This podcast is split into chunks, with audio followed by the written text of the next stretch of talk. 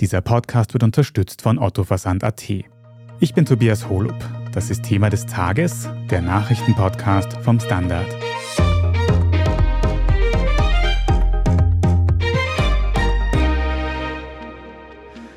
Lebensmittel werden in Österreich immer teurer. Und das, obwohl die Inflation in vielen anderen EU-Staaten schon wieder zurückgeht. Wie der österreichische Staat das ändern könnte, damit hat sich heute am Montag ein sogenannter Lebensmittelgipfel auseinandergesetzt. Wir sprechen heute darüber, welche Folgen das haben könnte. Und wir fragen nach, ob staatliche Eingriffe im Kampf gegen die Inflation überhaupt funktionieren können. Nikolaus Dvorak, du hast für die Standard Wirtschaftsredaktion diesen von der Regierung schon lange angekündigten Lebensmittelgipfel mitverfolgt. Kannst du uns für den Einstieg vielleicht nochmal erklären, was überhaupt das Ziel dieses Gipfels war? Was ist der Hintergrund? Ja, wie wohl jedem und jeder aufgefallen ist, in den letzten Wochen und Monaten sind viele Lebensmittel deutlich teurer geworden, vor allem die Grundnahrungsmittel. Diese Beobachtungen untermauern auch Inflationszahlen von der Statistik Austria. Im März beispielsweise sind die Preise für Lebensmittel im Vergleich zum Vorjahr um 14,6 Prozent gestiegen. Und das ist dann natürlich doch deutlich höher als die allgemeine Inflation, die ja mittlerweile unter 10 Prozent liegt und trifft eben vor allem vulnerable Haushalte, die ohnehin schon relativ wenig haben. Und dafür wurden jetzt eben auch unter anderem die Handelsketten verantwortlich gemacht. Eben Hofer, Spar, Rewe sind die drei größten. Und das war eben so der Ausgangspunkt sozusagen von diesem Gipfel. Und wer war da jetzt konkret alles dabei? Initiiert wurde dieser Lebensmittelgipfel, wie er genannt wird, von Sozialminister Johannes Rauch von den Grünen. Mit dabei waren aber auch der Landwirtschaftsminister Norbert Totschnig von der ÖVP und Vizekanzler und Grünen-Chef Werner Kogler als Regierungsvertreter. Auf der anderen Seite gab es auch die Branchenvertreter, die mit dabei waren, unter anderem der Handelsverband Geschäftsführer Rainer Will, der ja in der Debatte auch schon immer wieder zu Wort gekommen ist. Und ansonsten noch einige Vertreterinnen und Vertreter von anderen Branchen aber auch welche aus der Wissenschaft, also mit den wissenschaftlichen Perspektiven von Forschungsinstituten. Also ein relativ breites Feld.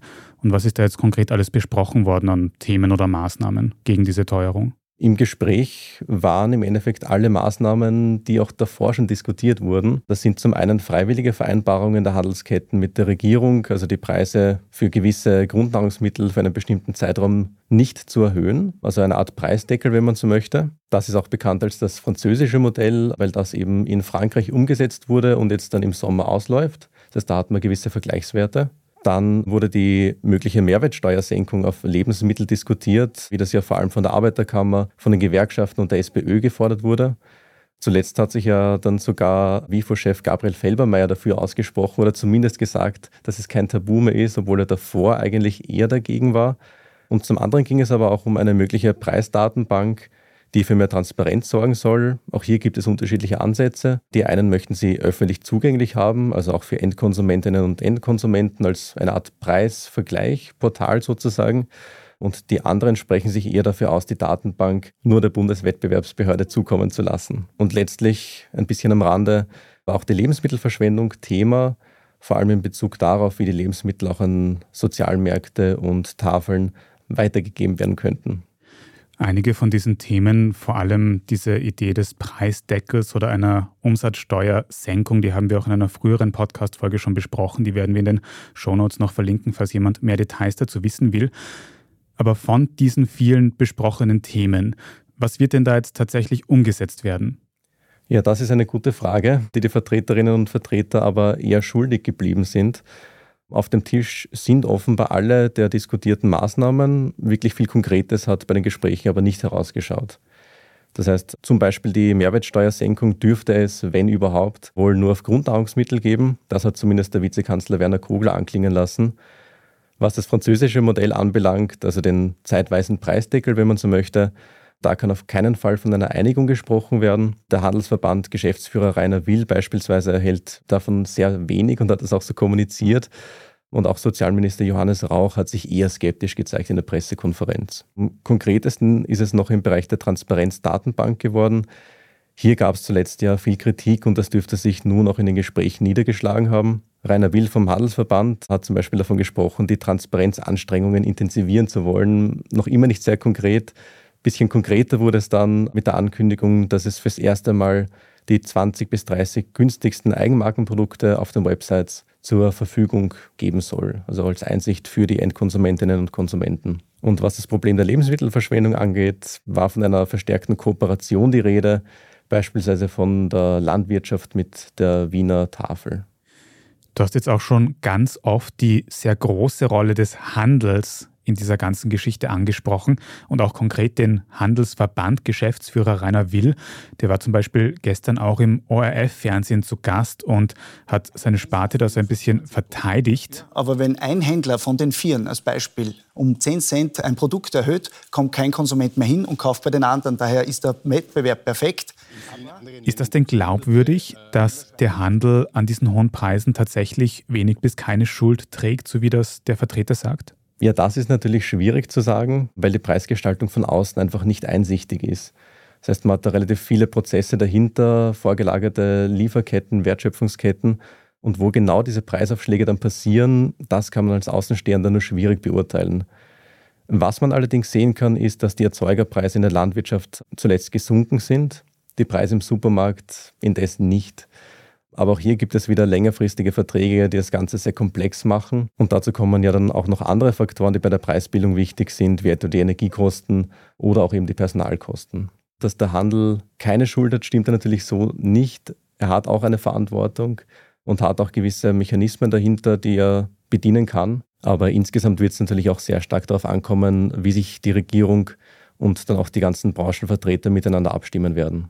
Ein erster Schritt, um einen Überblick in diesem Kostenchaos zu bekommen, könnte ja eben diese Preisdatenbank sein, über die diskutiert wird. Aber Nikolaus, du hast ja diesen ganzen Gipfel mitverfolgt. Wie ist denn dein Fazit dazu? Wird der tatsächlich was bewirken oder war das alles nur Show von Seiten der Politik? Der Gipfel war jetzt mal ein erstes Aufeinandertreffen der Beteiligten an einem Tisch. Das gab es ja davor auch noch nicht in dieser Form. In zwei Stunden bei so vielen Teilnehmenden kann aber natürlich nicht allzu viel Konkretes dabei rausschauen. So realistisch muss man dann auch sein. Diese Woche folgen jetzt dann noch Gespräche einiger Branchenvertreter mit dem Wirtschaftsminister Martin Kocher. Das ist dann der nächste Schritt und das wurde auch so kommuniziert. Insgesamt würde ich das Ganze nicht als Showpolitik bezeichnen, sondern mehr als ersten Schritt in die richtige Richtung, wenn auch noch sehr vorsichtig. Viele ExpertInnen fordern auf jeden Fall, dass die Politik mehr tut gegen die Teuerung. Wie viel Möglichkeiten und Macht die Politik da aber tatsächlich hat, das besprechen wir gleich noch ein bisschen ausführlicher. Aber erstmal danke dir für diesen Überblick zu dem heutigen Lebensmittelgipfel, Nikolaus Dvorak. Sehr gerne. Und wir sind gleich zurück. Otto ist Vielfalt. Vielfalt für alle. Von Möbel bis Fashion bis Garten. Finde, was zu dir passt. Jetzt auf ottoversand.at shoppen und ganz flexibel in Raten bezahlen. Otto. Finde ich gut.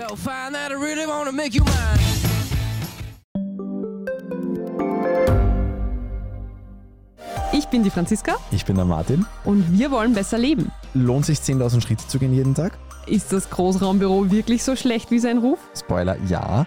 Bringt's was, Intervall zu fasten? Wir fragen die, die es wirklich wissen und probieren es auch gleich selber aus. Bei Besser Leben, jeden Donnerstag eine neue Folge. Erik Frei, du analysierst für den Standard die Wirtschaftspolitik und auch wenn wir jetzt gehört haben, dass da in Österreich nicht mit sehr großen staatlichen Eingriffen zu rechnen ist in nächster Zeit, kann man nicht von der Hand weisen, dass sehr viele Menschen in Österreich unter diesen aktuell hohen Lebensmittelpreisen sehr leiden. Was spricht denn jetzt eigentlich ganz grundsätzlich für solche staatlichen Eingriffe, die da besprochen wurden, und was spricht dagegen? Dafür spricht, dass, wie du gesagt hast, die Menschen leiden. Das spüren sie auch jeden Tag, noch viel mehr als andere wirtschaftliche Probleme. Hohe Arbeitslosigkeit zum Beispiel ist für die Menschen, die einen sicheren Job haben, das ist immer die Mehrheit, ein geringeres Problem. Die Inflation merkt jeder, spürt jeder, fühlt jeder und ist dadurch auch besonders emotional ein Thema, das Leute aufregt und politisch auch sehr relevant. Das heißt, Dort, wo man es am meisten spürt, ist dort, wo man jeden Tag einkaufen geht. Und das sind die Lebensmittelpreise. Das vergleicht auch jeder, hat jeder im Kopf. Also wenn der Staat dort eingreift, dann ist das populär. Zumindest es verringert ein bisschen die Unpopularität steigender Preise. Wenn man das gezielt macht auf gewisse Grundnahrungsmittel, hat es auch einen gewissen sozialen Effekt, dass man dann den Menschen, die am meisten darunter leiden, am meisten hilft. An sich jeder braucht Milch, Brot, Butter, Zucker, aber für die ärmeren Leute, für die mit geringerem Einkommen, ist das ein viel größerer Anteil an ihrem wöchentlichen, monatlichen Budget als für die, die Gutverdiener sind. Für die spielt das einfach nicht so eine große Rolle. Und deswegen wird in fast jedem europäischen Staat überlegt, können wir hier eingreifen, können wir hier ganz gezielt bei den Lebensmitteln und hier bei den Grundnahrungsmitteln eingreifen. Das Problem ist, jeder Art des Eingriffes hat unerwünschte Konsequenzen. Wenn ich versuche hier dem Lebensmittelhandel gewisse Sachen vorzuschreiben, dann ja, er wird das vielleicht erfüllen, wenn sie es tun müssen, aber das verursacht ja Kosten auch im Handel und das werden sie dann auf einen anderen Punkt auch wieder auf die Konsumenten abwälzen, weil in die Verlustzone wollen sie nicht gehen. Und man darf nicht vergessen, der Lebensmittelhandel ist jetzt nicht die große Cash-Cow dieses Landes. So hoch sind die Gewinne dort nicht, zumindest die Margen sind sehr gering. Wenn man versucht zum Beispiel die Mehrwertsteuer oder wenn man das beschließt, dass man die Mehrwertsteuer auf Lebensmittel oder zumindest auf gewisse Lebensmittel senkt, das wiederum ist etwas, was dem Staat sehr viel Geld kostet, weil gewisse große Einnahmen damit wegbrechen. Es ist die typische Gießkanne, jeder hat was davon und wenn man das dann irgendwann einmal wieder rückgängig macht, dann hat man den nächsten Preisschub. Das hat sich auch in anderen Ländern in Europa jetzt nicht unbedingt als sehr günstig erwiesen. Also letztlich, wie immer man es tut, ist es falsch. Und zu sagen, naja, wir schauen es uns weiter an, zumindest wenn man politisch darüber redet, dann kann man vielleicht hoffen, dass sie im Lebensmittelhandel etwas vorsichtiger vorgehen, weil sie sich ja keine Maßnahmen aufbürden wollen, die sich vielleicht doch noch verhindern lassen. Hm. Wenn ich das richtig verstehe, siehst du diese staatlichen Eingriffe generell sehr kritisch, vor allem wenn sie jetzt Stichwort Gießkanne eben zu breit angelegt werden. Aber musste man nicht zumindest Menschen, die sich wirklich den täglichen Einkauf nicht mehr leisten können, irgendwie unter die Arme greifen als Staat? Also das Problem an dieser Gießkannenförderung, die ja Österreich sehr, sehr stark gemacht hat. Österreich hat gesagt, wir greifen nicht in die Preise ein, aber wir helfen den Menschen, dass ihre Kaufkraft erhalten können. Das hat gut funktioniert. Dieses Geld ist angekommen und dieses Geld wird ausgegeben und das ist eines der Treiber der Inflation. Und deshalb ist diese Gießkanne ja auch wenn man das ökonomisch sieht, eigentlich keine sehr kluge Politik, um Inflation zu bekämpfen. Was kann man tun? Eigentlich das Beste, was man tun kann, ist den Menschen am untersten Rand der Einkommensleiter, die wirklich leiten unter den gestiegenen Preisen, denen ganz gezielt helfen. Durch Zuschüsse, vielleicht auch durch den Ausbau von Sozialmärkten. Das erfordert einen gewissen Verwaltungsaufwand. Dazu muss man wissen, wer sind diese Menschen.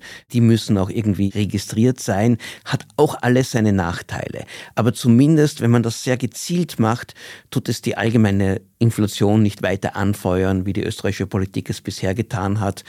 Und letztlich muss man auch diesen Sozialstaat, so wie wir ihn haben, wir haben ein dichtes soziales Netz, aber er hat seine Lücken, er hat seine Löcher und da muss man immer überlegen, wo sind die, wo kann man nachhelfen. Das ist unabhängig jetzt von der Inflation, auch unabhängig davon, was jetzt die Sachen im Supermarkt jetzt im Augenblick kosten. Mhm. Es sollen jetzt vorerst ja sowieso keine größeren staatlichen Maßnahmen mehr kommen, haben wir bei diesem Gipfel gehört. Aber wenn wir jetzt einfach nichts machen, sollen dann die Preise einfach von selbst wieder zurückgehen? Ist das der Plan?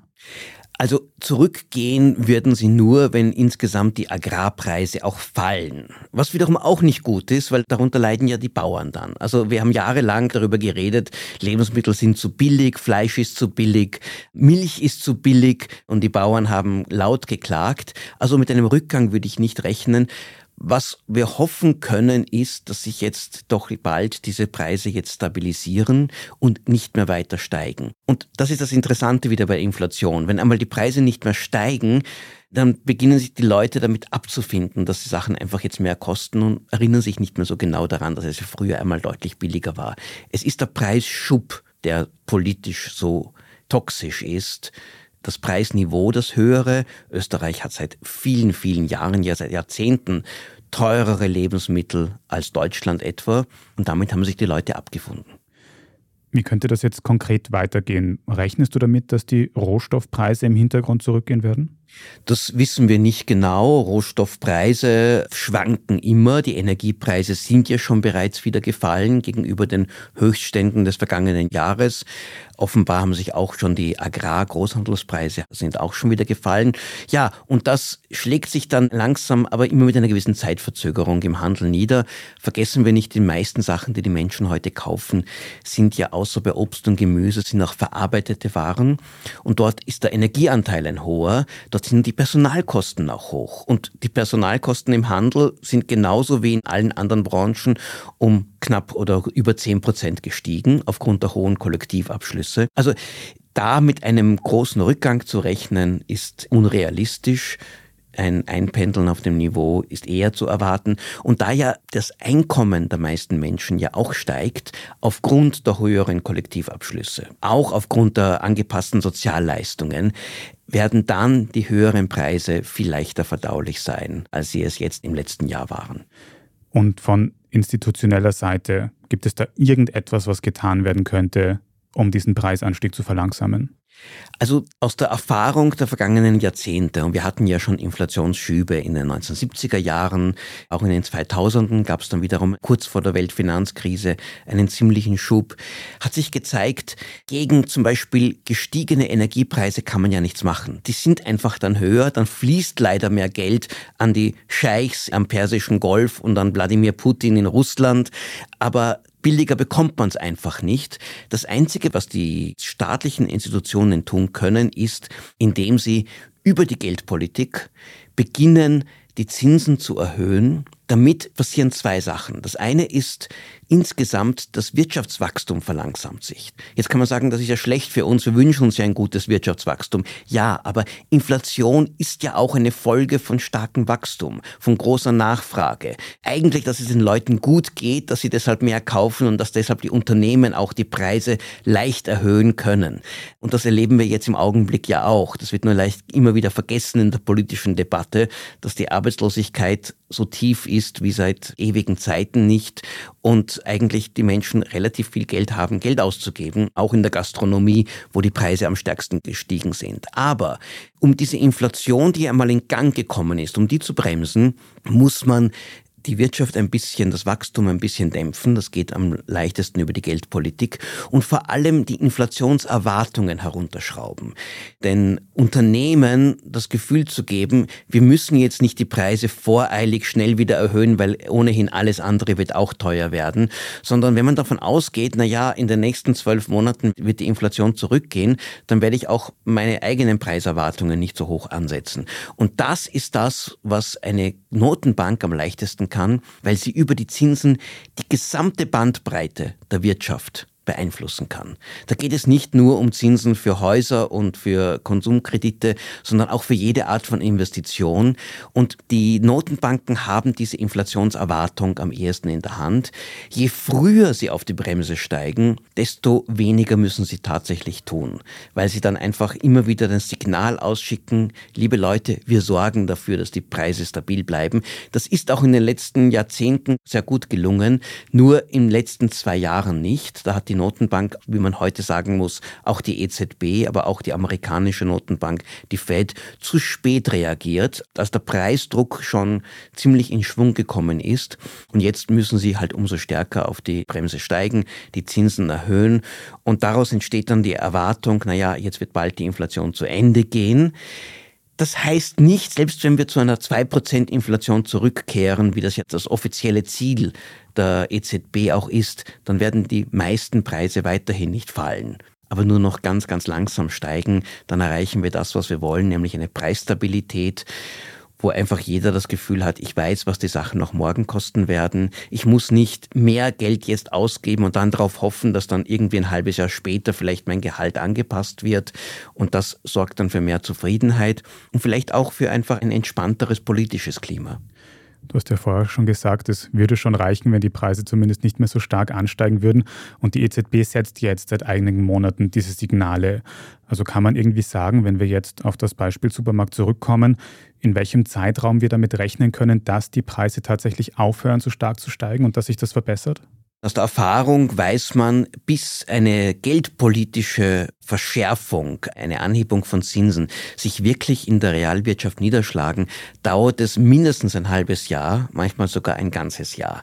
Also von dort wird die Milch oder die Butter nicht sofort billiger werden. Da muss man darauf hoffen, dass es einfach in den normalen Agrarpreisen und Rohstoffpreisen zu einer Entspannung kommt. Aber wir müssen ja auch längerfristig denken. Nur immer auf den kurzfristigen Kassazettel zu schauen, bringt ja nichts. Und da kann man sagen, die Zinsanhebungen haben ja schon begonnen. Die sind ja schon seit circa einem Dreivierteljahr. Ist die Zinslandschaft in Bewegung.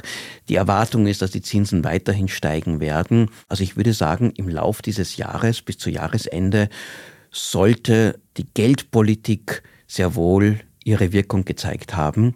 Allerdings kann es natürlich zu einem neuen Preisschock kommen. Zum Beispiel könnten jetzt die Öl- oder die Gaspreise auch wieder stark ansteigen. Und dann haben wir das gleiche Problem wie vorher. Dann wird zwar die Geldpolitik zwar etwas getan haben, aber die Preise deshalb nicht unbedingt sich stabilisieren. Wenn nichts Unerwartetes passiert, dann können wir im Laufe des Jahres damit rechnen, dass sich die Inflation ein bisschen abmildert, hast du gesagt, und auch, dass dieser Preisgipfel, auch wenn es keine konkreten Maßnahmen gibt, zumindest durch mehr öffentliche Diskussion auch dazu führen könnte, dass sich die Preise ein bisschen verbessern. Danke dir für diese Einschätzung, Erik Frei. Sehr gerne. So viel zur Analyse, wie die Oppositionspartei SPÖ auf den heutigen Lebensmittelgipfel reagiert, das besprechen wir gleich noch in unserem Meldungsblock. Wenn Ihnen diese Folge von Thema des Tages bis hierhin aber schon gefallen hat, dann abonnieren Sie uns auf jeden Fall auf Ihrer liebsten Podcast-Plattform, dann verpassen Sie auch keine weitere Folge mehr. Wenn Sie schon dort sind, können Sie gerne auch eine gute Bewertung oder einen netten Kommentar dort lassen, dann finden uns auch noch mehr Menschen. Also vielen Dank dafür. Jetzt aber dranbleiben, wir sind gleich wieder da. Otto ist Vielfalt. Vielfalt für alle. Von Möbel bis Fashion bis Garten. Finde, was zu dir passt. Jetzt auf ottoversand.at shoppen und ganz flexibel in Raten bezahlen. Otto. Finde ich gut.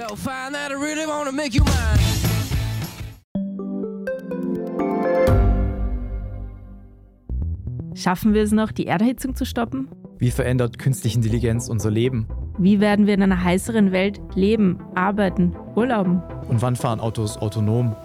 Ich bin Alicia Prager. Und ich bin Florian Koch. Um solche und viele weitere Fragen geht es im Podcast Edition Zukunft und Edition Zukunft Klimafragen. Wir sprechen mit Expertinnen und Experten und diskutieren Lösungen für die Welt von morgen. Jeden Freitag gibt es eine neue Folge.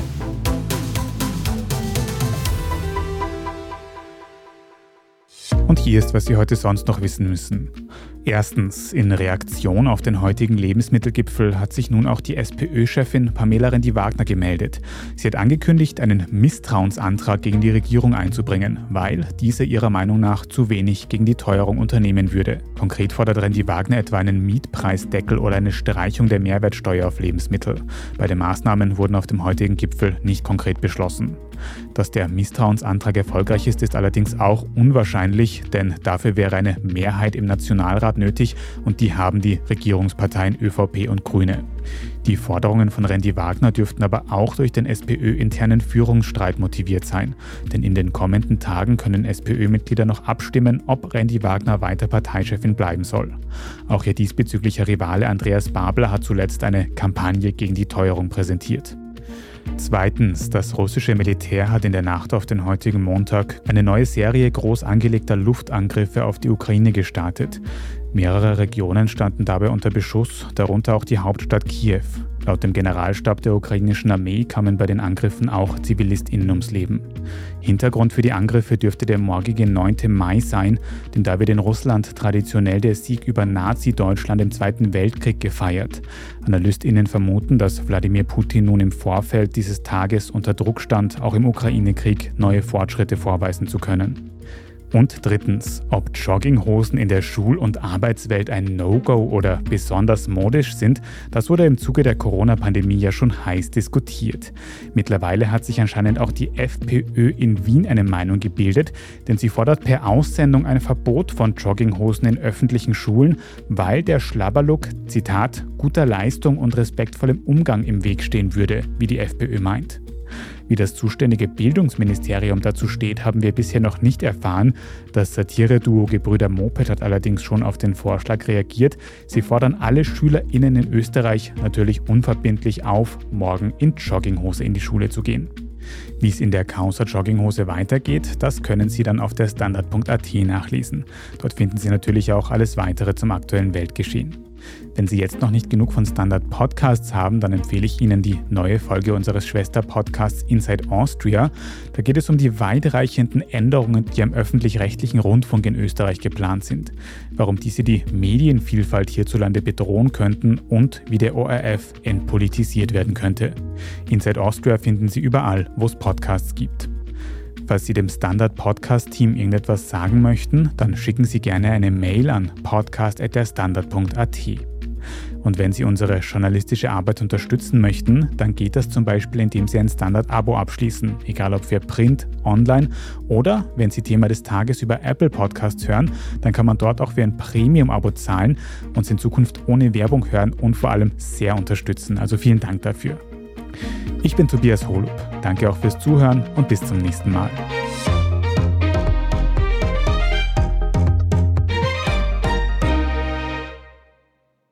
Otto ist Vielfalt. Vielfalt für alle. Von Möbel bis Fashion bis Garten. Finde, was zu dir passt. Jetzt auf ottoversand.at shoppen und ganz flexibel in Raten bezahlen. Otto. Finde ich gut.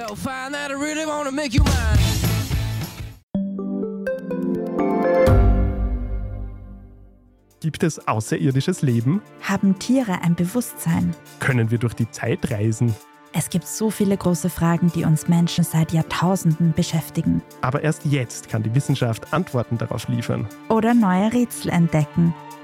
Ich bin Tanja Traxler. Und ich bin David Rennert. Im Standard-Podcast Rätsel der Wissenschaft gehen wir großen Fragen der Menschheit auf die Spur. Wir fragen Wissenschaftlerinnen, was in schwarzen Löchern passiert. Wo die Aliens bleiben. Und die Fusionskraftwerke. Und wo die Mathematik an ihre Grenzen stößt. Rätsel der Wissenschaft. Jeden Mittwoch eine neue Folge. Überall, wo es Podcasts gibt.